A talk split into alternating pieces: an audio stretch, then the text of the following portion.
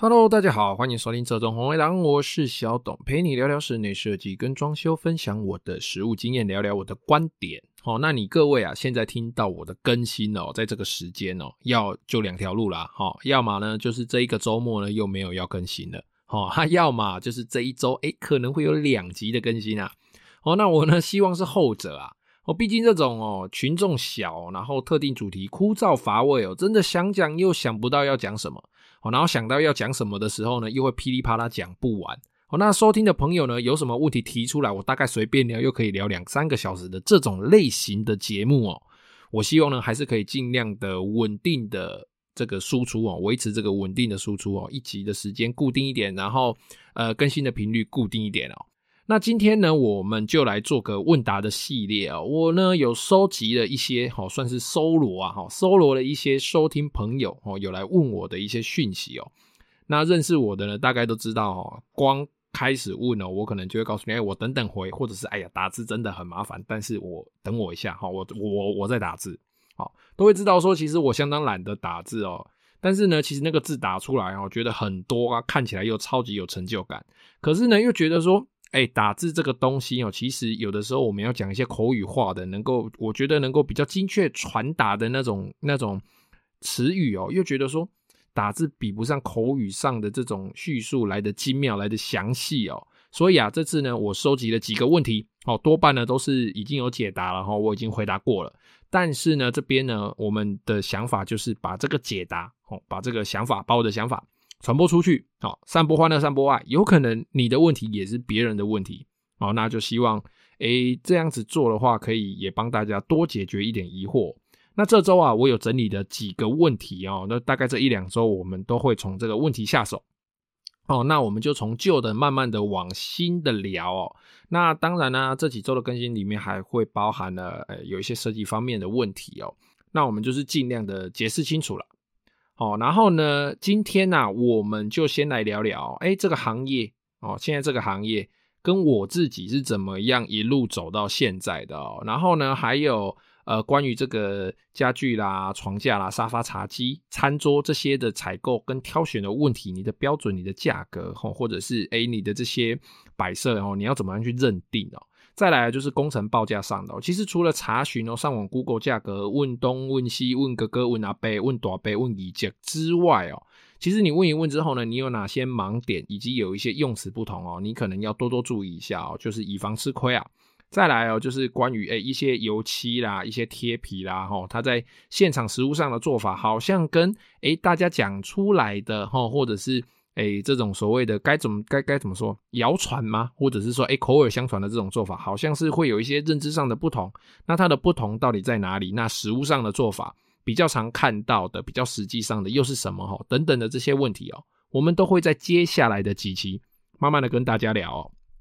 哦，好，那首先呢，我们今天就来聊聊关于室内设计这一行该怎么入门哦。那有些收听的朋友有问我嘛？哈，他可能是学生哦，刚想入行。该怎么入行？哎，也有香港的设计师，有国外的设计师哦，IG 私讯我哦，然后稍微聊一下，想要知道说关于创业，关于室内设计这个这个行业的创业哦，或者是说，哎，他现在是学生，想要怎么样踏入这个行业，该怎么做？其实今天，呃，我不能够说我有办法教导大家太多，但是可以告诉大家，其实我自己哦，就是一个非本科系。好，我是非设计本科系出来的，说有关嘛，好像有有那么一点点关系，但是实际上呢，诶、出社会之后，在我的同学里面哦，没有一个人做的工作是跟我一样的哦，他们都是朝向呃我原来的科系的那个那个方向哦，理工科的去做了，那我我就算是比较特别一点。哦，那目前业界啊，我就我个人的体感哦，其实大多数这个设计师或者是所谓的呃，不管是木工泥作等等这个建筑业相关的，大多数都是哎，这个本来就是家里面的行业，好，或者是说哎，如果是设计师、建筑师的话，他应该好，大部分都是本科系生。那所谓本所谓的本科系生哦，其实举凡美术、艺术类的设计哦，哦，室内设计那些服装设服装设计。反正就是稍微会画图，然后可能跟建筑有点沾到边的，哦，或者是正规的建筑系，哦，土木工程啊，室内设计等等的，哦，这些建筑业相关的、艺术相关的，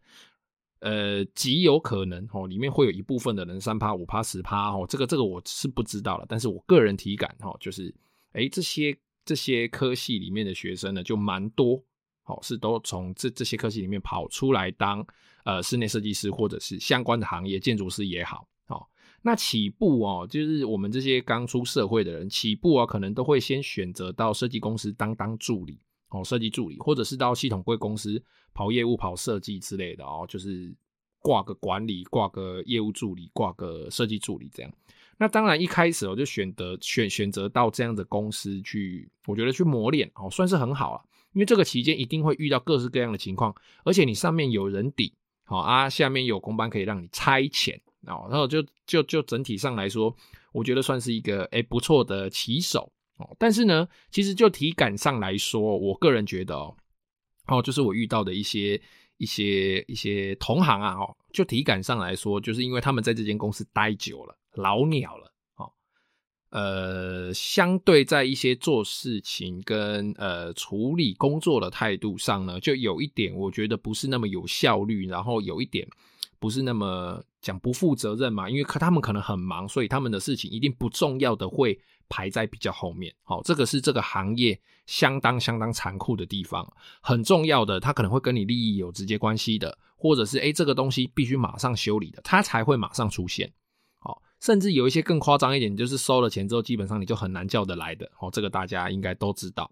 那其实啊，这个不光是同业的竞争哦，光是我们在现场，哦，要面对师傅的提问，面对业主的提问，那我们要如何对答？如果你在公司呢，哦，就被保护的太好了，那你可能哦，一一旦出来自己做，或者是呃，到一些野性比较强的公司，独立性比较强的公司，个人独立性啊，个人独立性比较强的公司，可能就会搞得你很头大哦，你头一个头真的是不是两个大哦，三个大、四个大都会哦。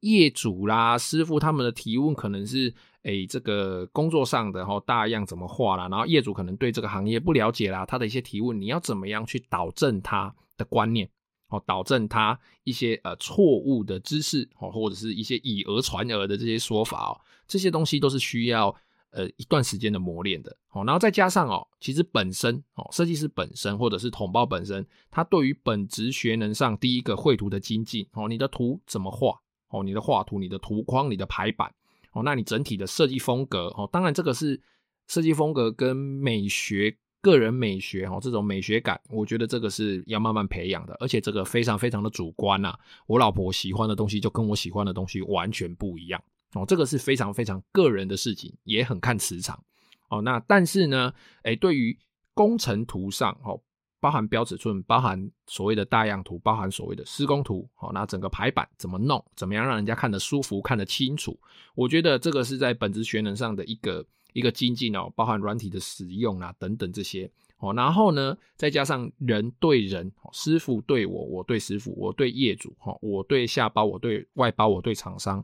甚至是我去对诶，我这个大楼申请的管委会哦的主任啊、管理室啦、秘书啦等等哈，我们怎么去应对进退，怎么去沟通哦，这些也都是需要时间跟呃天分的磨练哦的的的帮助这样。再来哦，就是报价单的计算哦，然后各种材料的计算，各种呃工班他们的价钱该怎么抓，然后你要去访价，你要去询价哈，然后你要安排工作上的进度，谁先来谁后来，要不要下定金，个人财务的管理，以及要自己公司的制度的推行，不管你今天是一人的工作室，或者是你是大公司的老板，哦，那你整个关于室内设计的这整个流程上，你该怎么做？然后你该怎么样去推行？怎么去设立？有没有税务上的问题？然后像现在什么房地合一税嘛，哈，那你的发票的问题啦，然后诶这些法规啦，室内装修证照的考取啦，然后消防法规的引用啦，哈，隔间该怎么隔？该怎么留？进退？哦，然后设计啦，跟这些操作，你都要合乎法规哦，等等等等很多的问题哦。那当然，关于证照跟法规，这又是另外一块了。这个之后我们应该这礼拜了，好，我再找个机会我们来聊聊，因为这个东西其实蛮无聊的，真的是靠北无聊。一讲我看大概就会睡着，直接关掉，直接关掉，不用收听了，直接关掉。好，了，那以上啊，我提到的这些哦，光这些东西哦，其实大概如果说你是自己要出来，好，成立一个小小的工作室。哦，你一定要经历这些过程哦。当然程度不一定，有的人诶大公司待久了，诶出来他可能应对就很顺利；有的人可能诶一毕业跟我一样头热就直接逃题了的碎了呀，就直接跟他拼了。哦，但是呢，不管怎么样哦，这一路的跌跌撞撞哦，绝对不会让你过得太爽。哦，那所以呢，接下来我就要聊一下我自己哦，在这一路的故事了。呃，如果你觉得无聊或你不想听，就说妈小董妈，谁想听你讲你的故事哈？没关系，你就转掉就走，没关系，你这边就可以关掉了。好，你就可以等这礼拜其他更新哦，看有什么呃跟工程上有关系的哦，你就在听啊。如果你是想要你是本科系啊，想要呃出来创业啦，还是说哎你对对对我现在要接下来要讲的这个我自己一路上的这个故事哦，你觉得有一些兴趣哦，想要参考看看，那就继续听吧。那我自己呢？其实我不是本科系的，我是机械工程相关科系的，我是机械科的哦，就是在我们高雄建工路上有有大学跟高中连起来的那两间，好，我就刚好读了读那两间，我在建工路上读了七年，对那边就很熟啊。哦，那其实呢，大概是因为我那个时候念书的时候，在我还是学生时期哦，高雄这个建工路上的这一间学校就是工科类的首选了。工科类首选哦，不夸张哦，啊，因为我不是很爱读书哦，啊，那当然呢，其实呃也庆幸了我的爸妈生了一个好脑袋给我哦，虽然分数不是问题哦，考个不错的公立高中还是简简单单啦啊，但是呢，因为那个时候家里本来就是木工了哦，就是假日都会被叫去工地帮忙啊，做工啊，干嘛的啊，但是那时候哪会认真学？拜托，一天就是扫扫地，东摸摸西摸摸，然后中午再吃爸爸一个便当，哦，就要从老爸的手上夺取今天的工资、今天的零用钱了嘛，这才是最重要的目的。哇，辛苦了一天，我就是要拿你这个钱嘛。好，他说回来啊，就那个时候在考试的时候，学测完的时候，就觉得说，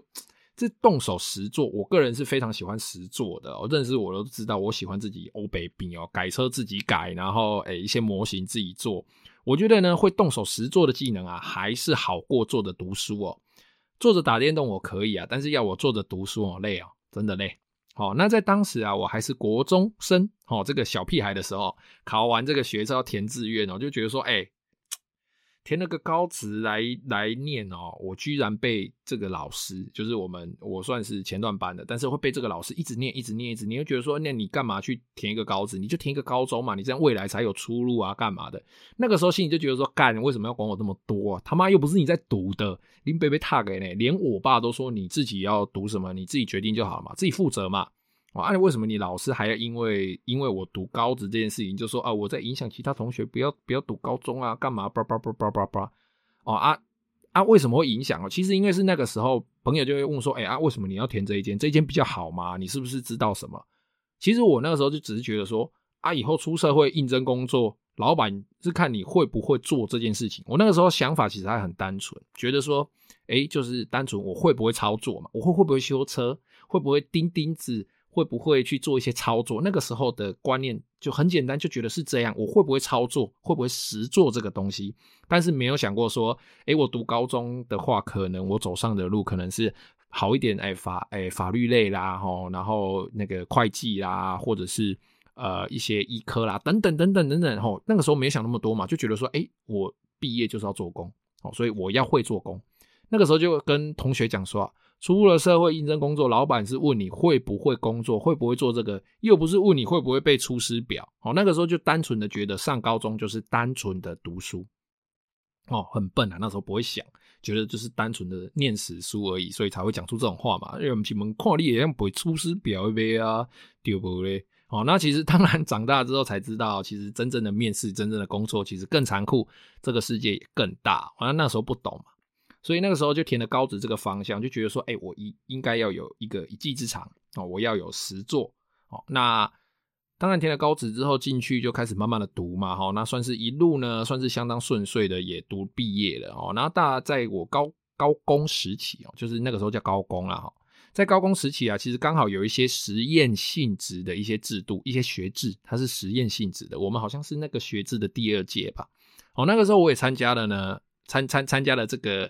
这个学制哦，那也顺利的哦，把这个学制完成了哦，顺利的保送到了隔壁哦，顺利保送过去了哦，然后一路到当兵啊，干嘛了？这中间其实经过很多的不管是本科系的工作，或者是诶、欸、我自己室内装修的工作啊，一些心路历程啊，这些之后有机会再说啦。但总之啊，在这中间的过程呢，我就已经开始在做室内装修的事情了。好，那接下来好就来聊几个，我觉得在从高工时期到出社会，好，这是过程整个过程中哦，我觉得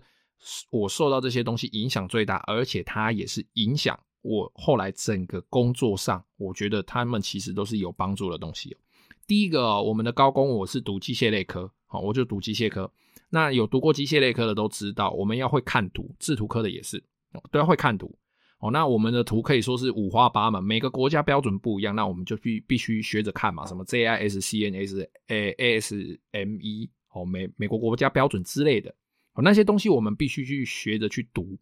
哦，然后呢，这些图呢？虽然说它画的很复杂，规规定不一样，但是他们规定是严谨的。好，美国国家标准就有它的标准的图。我们呃，我们的 ISO 好，或者是我们的 CNS，我们就有我们的规定的图。然后我们是从诶这个纯手工，就是拿着铅笔，拿着铅笔，拿着尺，在图桌上哦绘图开始训练，什么笔的粗细啦、线条啦，笔它会转画出来，线条才会一样粗啦。哈，然后图纸要干净啊，叭叭叭叭叭。到使用电脑绘图哈，就是像我们现在业界在用的 GFan、AutoCAD 好，3DWork Pro 一，那时候还没有 SketchUp 啦。哦，那个时候现在我们常用的这个 SketchUp 跟那个 3D Max 不知道有了没？哦，这个我就不太有印象。但是那个时候我们大部分都是学二 D 哦，那三 D 的最多就是 Pro 一跟 3DWork。好，然后等等这些东西哦，然后到后面哦还要搭配加工，我们机械科嘛也要会实作，会加工。使用的一些什么 Mastercam 啊，然后还要写程式，你要会写程式去操作机器来帮你做东西，有电脑辅助制造了哈。总之哦，我整个图学的观念跟制造的观念，就是在这个时间打下超重要的基础。我觉得图学非常非常的重要。身为一个设计师，身为哦，我觉得不管是不是设计师，即便是统包，即便是木工，我觉得有拥有扎实的图学基础是很重要的，因为设计师画来的图。大部分的设计师都是受过专业训练的，所以他们画来的图你总不能看不懂吧？你必须清楚知道他在表达什么。好，再来第二个哦，就是制造流程。诶，机械科嘛，好，所以我们就要实习车床、铣床啊，啊，那时候没有刨床，反正就车銑、刨模钻啊，这些这些这些机具，我们学的东西其实是把材料从材料块、原料哦，让它变成成品。哦，什么摩托车，什么轮框，什么诶，什么培林，有的没的，各种零件，各种加工方式，从设计到绘图到切割、焊接、组装材料啦，力学的计算等等，我们通通都要学。其实说夸张一点哦，在机械科，如果说你有认真学好，然后你有领悟，你有领悟到他们的这个原理原则的话，其实我觉得你光是看到一个东西，除了电子产品之外，电子产品真的是另外一个一个一个科学，另外一个领域哦。其实，比如说啊、像我们常常在看别的设计师，或者是诶别的别别的这个设计公司，他们设计的一个成品，因为这个成品呢，如果它不是使用一些太特别的五金的话，我们光看外形跟表面的材料，其实心里面哦，大概都可以模拟那个逆向工程，把眼前的食品七七八八的弄出来哦。我们心里面自己就会有一个制造的程序，诶我如果请我的师傅照着我心里面想的方式做，或许仿出来，不要说仿啦，哈，逆向工程出来的这个东西可能会跟它长得差不多。哦，就是我们自己在制造流程上，我们心里面会有一个我觉得蛮重要的制造原理的概念哦。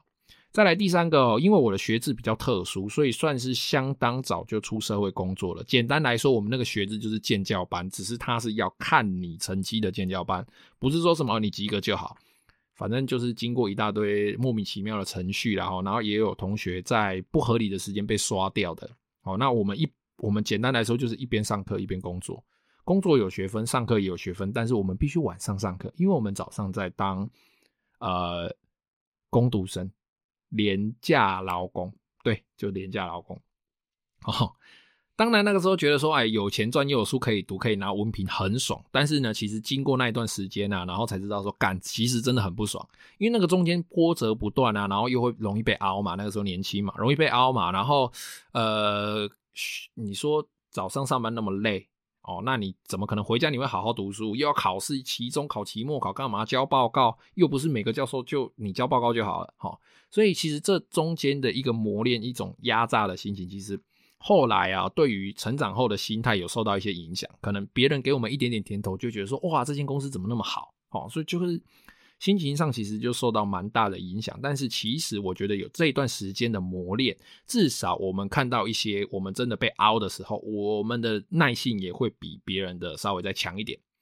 然后啊，就是出社会之后，我们呢基本上我就是手握图学。哦，然后绘图软体使用的概念跟制造流程，哦，这几个重要的核心观念，然后到那个时候我才回家认真的去看师傅他们怎么做，那个时候才会认真看、认真学，不去在意我一天领多少工资，我只在意说我今天在这个师傅身上看到天花板怎么钉，门片怎么做，柜子怎么做，诶，他是怎么算的哦。然后我常常会说，其实我。我算是因为运气好，一路学到这些，然后再加上诶、自己家里做木工的这个底子哦，其实就算我再怎么不学，我再怎么废，我光用眼睛看的东西就看得比一般从从一般算是正规科系出来的设计师还要来得多，在尤其在实务方面，哦，在实际操作方面。其实哦，就是光是听师傅哦，然后听我自己的爸爸哈，然后在抱怨业主啦，抱怨设计师啦，然后抱怨这个工作的难处啊，哪边设计不好，这些东西，其实我觉得光是用这样子听哦，你在无形中的经验的累积哈，就我就觉得我就比人家多一分筹码来做这个工作了。那当然啦，哈，像我这样一个会录 Podcast 来讲这些无微不微的臭屁少年哦，当然就是 刚出社会的时候就妄下狂语啊。说自己呢要成为一个，我那个时候心里真的这么想，觉得自己要成为一个屌炸天，然后我又要会工作，就是诶你让我拿钉枪用锯子，我我要会做，我要会钉天花板，会钉壁板，会做柜子，然后我要会画图，我又要会做美感设计的一个设计师哦，就觉得自己一定要成为那样子的人，就出来自己接案，哦，那当然这么切，先出来吃鳖再说嘛，好，你想就就想想，一个没待过设计公司，没有跑过整个工作流程的臭皮少年。哦，怎么会弄得好，对不对？当然是先吃鳖吃大便再说了啦。好，那那怎么吃鳖怎么吃大便啊？然后包含我曾经有一个案场哦，一次就赔了好几十万。但是我这个人的好处呢，就是我不想要让人家啊，当然现在是分享啊，但是其实我不想要让人家在当下就知道我我我做错了什么事情，即便这个做这个错是这个错是不会影响到旁边的人的。但是我不想让你们知道我做错了，就我开车的时候开错路，点点不爱讲，哦就不说，明明就开错路，但是不讲，就这样绕远路，默默的绕回去。车上的人如果没有注意到就算了，哦大概是那种心情啊。哦那当然这些东西哦，这中间过程经过了很多的磨练，很多的吃瘪，但是我觉得我的好处就是我我做巴结，我很巴结，这个巴结就是我很认命，我的错就算了，反正就就。想办法把它弄好，哦，我就赔钱嘛，好，不然我就赔工嘛。想办法就是把这件事情完成，把它改掉，赔材料干嘛的，好，然后尽量，反正我们就跟业主认错嘛。那我们也负责，就跟业主说没关系，这件事情我会帮你处理到好，而且不会多收费，因为你多收费就是业主给矿利本而已啊。那总之啊，这样一路跌跌撞撞之后，其实在这个过程中，在这十几年来要遇到的贵人、遇到的师傅、遇到的同业，甚至是遇到的业主，不管好的坏的，每个人说的话、做的事哦，其实多多少少都会给我一些帮助或启发。哦，那我个人呢，其实最好笑的是呢，当然哦，前面讲说自己什么画图怎么样，叭叭叭的哈，其实我光设计的证照、施工证照其实很快哦，当年考当年就上了，但是我光设计的证照，我自己就搞了三四年了。这三四年当然也有中间没有考了，但是其实我考了考了两三次啊，考了三次，我考了三次哦。啊，外高外高，你看啊，不是像正教爱考三四档对不？啊是外高哦，他公家家己想要做高呢，操不一家哦，就常常这样子被被自己的同业刁嘛，哦，被被自己的兄弟刁，还是花了一堆钱在补习班嘛。那其实补习班真的很有用，它其实帮助我磨练了更多在在室内设计这一门专业上，不是单纯只是。家里那种工作的那种做工的做木工的哦，那种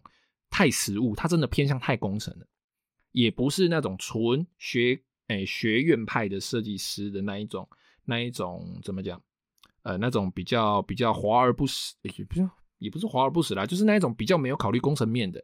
这个这个补习班哦，其实让我学到说，我们不管在标准上，在实际的设计工程上画的图啦等等这些东西。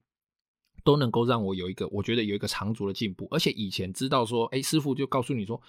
你就是这样做就对了。好啊，你问他为什么啊？甚至你也不会问，你说哦，他叫我这样做，我就这样做。可是自己根本就不知道为什么要这样子做啊。有一些东西在我们设计考证照的这个学科里面，或者是在这个学习的过程中，其实他都会慢慢的补上，补上这中间的观念。哦，就是你会对这个产业，对这些东西怎么做越来越了解，越来越了解。哦，那当然啦，花了一堆钱在设计，在在这个设计补习班嘛，啊，结果因为自己太臭屁，好，然后以为很简单，都没考上，为什么呢？因为 这说起来就是对老师有点不好意思哦。老师在上课啊，因为补习班嘛，大家都出社会了，所以老师也不太会管你，所以我就带着盐酥鸡，带着争鲜寿司，哦，当然是两两餐呐，哈，就是可能今天带盐酥鸡去吃，边吃边上课，然后明天就带。争鲜寿司自己单点一盒，去那边一样边吃边上课，然后在那边喝饮料。然后我又是跟朋友一起去上的，一去就在那边聊天，在那边打屁，反正就超级不尊重老师。我也觉得我怎么会 做出这种事情，真的是不行啊！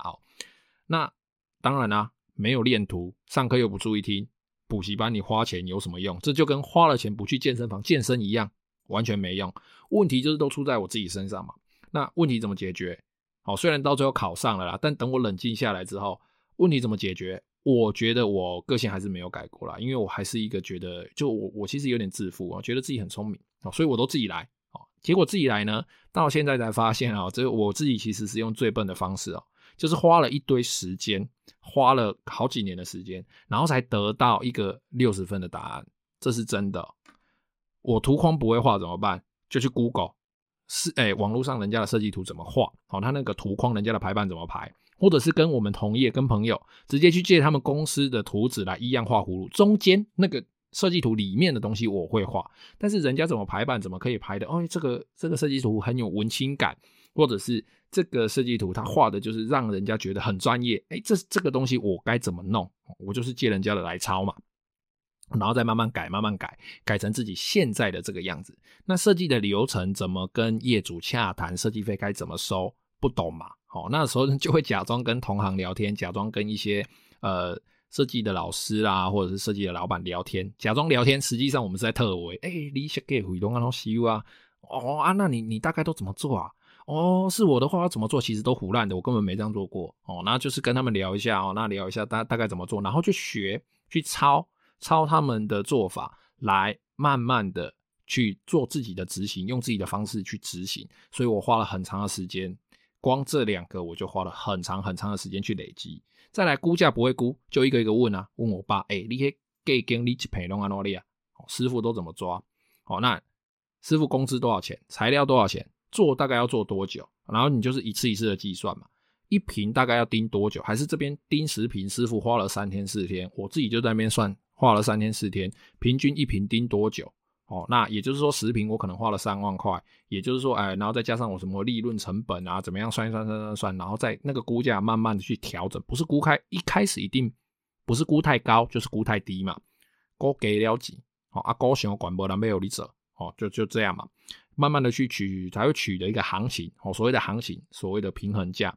哦，那再来呢，就是工作安排顺序安排不懂怎么办？就是问师傅。哦，拿着饮料客客气气的问师傅，一个问完再去问另外一个，一个厂商问完再去问另外一个，啊，真的问不到怎么办？就站在案场看，有可能是朋友的案场，有可能是自己的案场，反正你就花超级超级长的时间，整个盯在案场，你就知道别人的工作怎么安排。哦，然后每一次的工作呢，出了什么问题，把它记下来，找出原因。下一次你要在做下一场的工作的时候，就尽量，如果你已经有看到这个问题可能会发生了一样的状况。就尽量的提前去预防，我想大概整个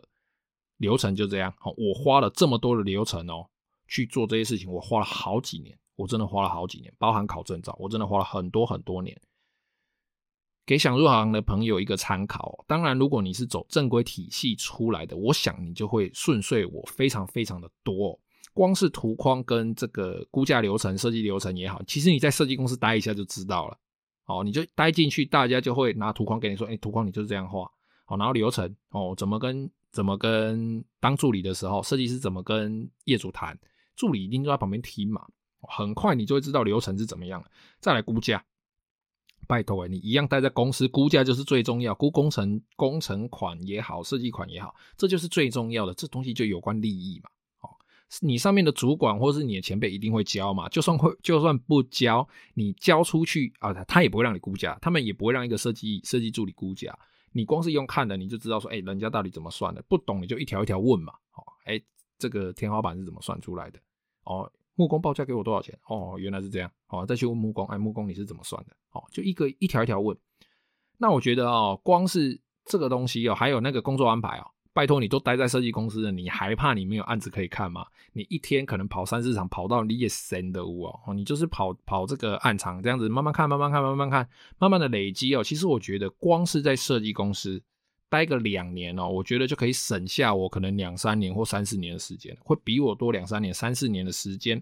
多出来的这些时间，你就可以去做更多的精进哦。我真的是浪费太多太多的时间在这些事情上面。当然有，也就是有好处啦哦，就是毕竟这是我慢慢的摸索出来的，所以呃，我能够比别人有更深的体会，说这件事情没做好会怎么样。哦，那当然啦，那是以前的事情嘛。现在当然就是算是一切算是蛮顺利的。哦，那这几年呢，其实也有在推动一些新的事情啊，尝试新的计划。但是非常无奈啊，我一天只有二十四个小时，哈，扣掉陪家人、陪老婆、打电动、吃饭、睡觉、尿尿、喝酒。其实我如果一天有二，哎，大概十二个小时左右了哦，能够投入在工作上，我就觉得，呃，算是很庆幸哦。虽然这些事情的推动还是很缓慢哦。像是 Podcast 就是其中的一个哦，就是这算是我觉得想要做的一个新的尝试哦，包含因为我们本身装修这个行业就是相对很很暗薄薄啊，好，不是一般业主能够这么轻易的就可以了解哦，更何况是那些法规更何况是这些做的需要长时间累积的东西，还有建材更新的速度等等这些东西哦。其实呢，后续啊这些计划我也都慢慢在推动了哈。那如果说有推动的，有推动成功了，然后好玩的，我们就会跟大家分享。好了，那聊到这边哦，其实也超过时间很多了哈。好了，下集我们再来聊接下来的问题啊，关于家具采购的问题跟一些报价的问题喽。OK 啦，那今天的节目呢，好，非常感谢大家听到这边哦。如果你有任何问题呢，就可以加入我的 IG 或是脸书搜寻做装潢的人，这装潢为郎私讯我。如果你是 Apple Podcast 的用户呢，也欢迎在评论区留下你的问题，我会非常乐意为你解答。哦，谢谢各位今天的收听啊，哦，三十二分钟诶，好，好，拜拜。